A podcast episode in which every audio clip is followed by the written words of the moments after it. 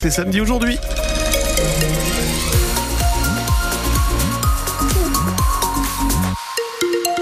L'actualité des routes, rien à signaler, ça circule parfaitement. Bah écoutez, tant mieux, on va pas euh, voilà, s'attarder là-dessus.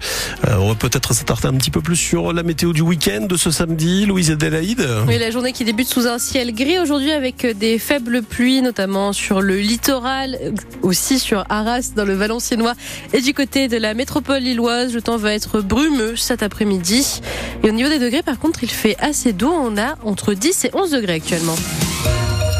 Maubeuge teste un nouveau dispositif de l'État. Oui, la force d'action républicaine annoncée en octobre dernier par l'ex-première ministre Elisabeth Borne. Ce dispositif doit permettre de concentrer les moyens de l'État à l'échelle d'une ville, que ce soit en matière de sécurité, d'éducation, de santé ou encore d'insertion professionnelle. Mais alors concrètement, en quoi va consister cette force d'action, Hélène Fromanti La première étape, c'est un diagnostic de terrain réalisé par des inspecteurs de l'administration générale. Il doit permettre d'identifier les problématiques quotidiennes des Maubeugeois. Gilles Clavreul est le préfet coordonnateur de la force d'action républicaine. Pendant six semaines, les inspecteurs vont aller sur le terrain. Ils rencontrent euh, tous les acteurs, des enseignants, des CPE, euh, les policiers, euh, les acteurs de la protection judiciaire de la jeunesse, les éducateurs, les associations, bref, tous ceux qui font en fait le territoire au quotidien pour leur demander ce que sont les difficultés qu'ils rencontrent au quotidien et pour essayer de se projeter sur ce qu'on peut faire pour améliorer les choses dans chaque compartiment du jeu, si je puis dire. Ces inspecteurs vont ensuite établir un plan d'action avec des mesures concrètes, comme l'explique le maire de Maubeuge, Arnaud de Cagny. Un exemple, le décrochage scolaire. C'est un vrai sujet chez, chez nous. Et si on reste, excusez-moi du terme, sur les politiques qui sont un petit peu classiques, on n'y arrivera pas plus demain qu'aujourd'hui.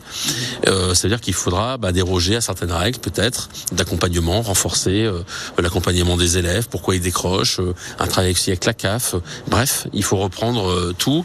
Et moi, j'attends beaucoup de ce, ça, parce que l'habitant est au cœur de nos préoccupations. La population qui sera associée à la démarche avec notamment deux sondages au début et à l'issue des six mois d'expérimentation du dispositif. Certaines mesures ont déjà commencé à être mises en œuvre à Maubeuge, comme le déploiement depuis décembre dernier de renforts de CRS pour lutter contre la délinquance. Les élus de la métropole européenne de Lille ont observé une minute de silence en hommage à Robert Badinter, l'ancien ministre de la Justice décédé hier à 95 ans. Il a permis l'abolition de la peine de mort en 1980 et la dépénalisation de l'homosexualité l'année suivante. La MEL qui a adopté également une motion de soutien aux agriculteurs hier. 114 000 euros d'aide pour les associations qui favorisent l'agriculture biologique ou encore les circuits courts. Incendie mortel cette nuit à Saint-Nicolas dans l'Arajois. Une femme a été retrouvée morte dans une maison en feu vers 1h du matin. Un homme de 55 ans, également sur place, a été emmené à l'hôpital de Lille.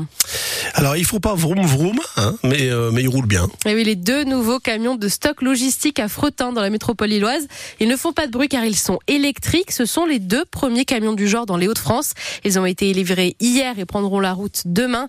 Arnaud Stock est le directeur de stock logistique. Pour lui, ces deux camions sont la suite logique de ce que doit être l'entreprise pour atteindre les émissions zéro de carbone. On a décarboné pratiquement 99% de nos activités logistiques et effectivement on se devait d'investir fortement dans des camions électriques pour décarboner notre service transport. Alors au niveau logistique, effectivement, on, valorise 100% de nos déchets, c'est-à-dire que tous les plastiques, tous les films, tous les cartons, tous les supports de papier, toutes les palettes cassées, ils sont effectivement valorisés. Donc euh, compressés, compactés et broyés et valorisés. Voilà, je pense qu'on n'a pas le choix que de décarboner nos activités et le transport fait partie d'une décarbonation, d'une prestation, d'une vente de produits. C'est que du positif. C'est moins il y a moins de nuisances. En termes d'entretien, ça effectivement sera plus facile qu'un moteur thermique. Il n'y a, pas a pas de vidange, il n'y a pas de tout ça. Donc oui, oui, bien entendu, on y va franco. Pourquoi pas 100% de notre flotte demain? Le seul X, c'est qu'un camion électrique coûte en moyenne trois fois plus cher qu'un camion diesel. Greta Thunberg, attendue dans le Tarn aujourd'hui, la célèbre activiste engagée contre le réchauffement climatique, doit participer à une manifestation contre l'autoroute 69. Ce rassemblement est prévu aujourd'hui et demain pour protester contre cette route qui doit relier Toulouse et Castres, un projet accusé de mettre en péril la biodiversité et d'aller à rebours des défis de la protection de l'environnement. Ces travaux ont débuté en mars dernier. La mise en service de l'A69 est prévue d'ici la fin 2025. Sortez les cletches, les parapluies, le maquillage. Et oui, c'est le point d'orgue du carnaval de Dunkerque ce week-end avec les trois joyeuses qui commencent dès demain avec la bande de pêcheurs. La fête commence ce soir au Cursal de Dunkerque avec le bal de l'oncle Co. Le carnaval de Bayeul, lui aussi, a lieu ce week-end avec le retour des célèbres opérations du docteur Francisco Piccolissimo qui va lancer comme d'habitude des tripes sur la foule. Et puis, autre fête ce week-end, c'est le Nouvel An chinois et le passage à l'année du dragon de bois, des démonstrations de danse, d'arts martiaux, une cérémonie du thé sont organisées gratuitement au quartier libre à la citadelle de Lille. Et puis enfin, on espère voir de belles célébrations dans les stades de football aujourd'hui aussi. À 17h, Lens affronte Strasbourg. À 21h, le LOSC se frotte au PSG. Ces deux matchs seront bien évidemment à vivre en direct et en intégralité sur France Bleu Nord. Et puis en Ligue 2, Valenciennes et Dunkerque jouent contre Laval et Rodez à 19h. Le VFC est dernier du classement. Dunkerque avant, avant dernier.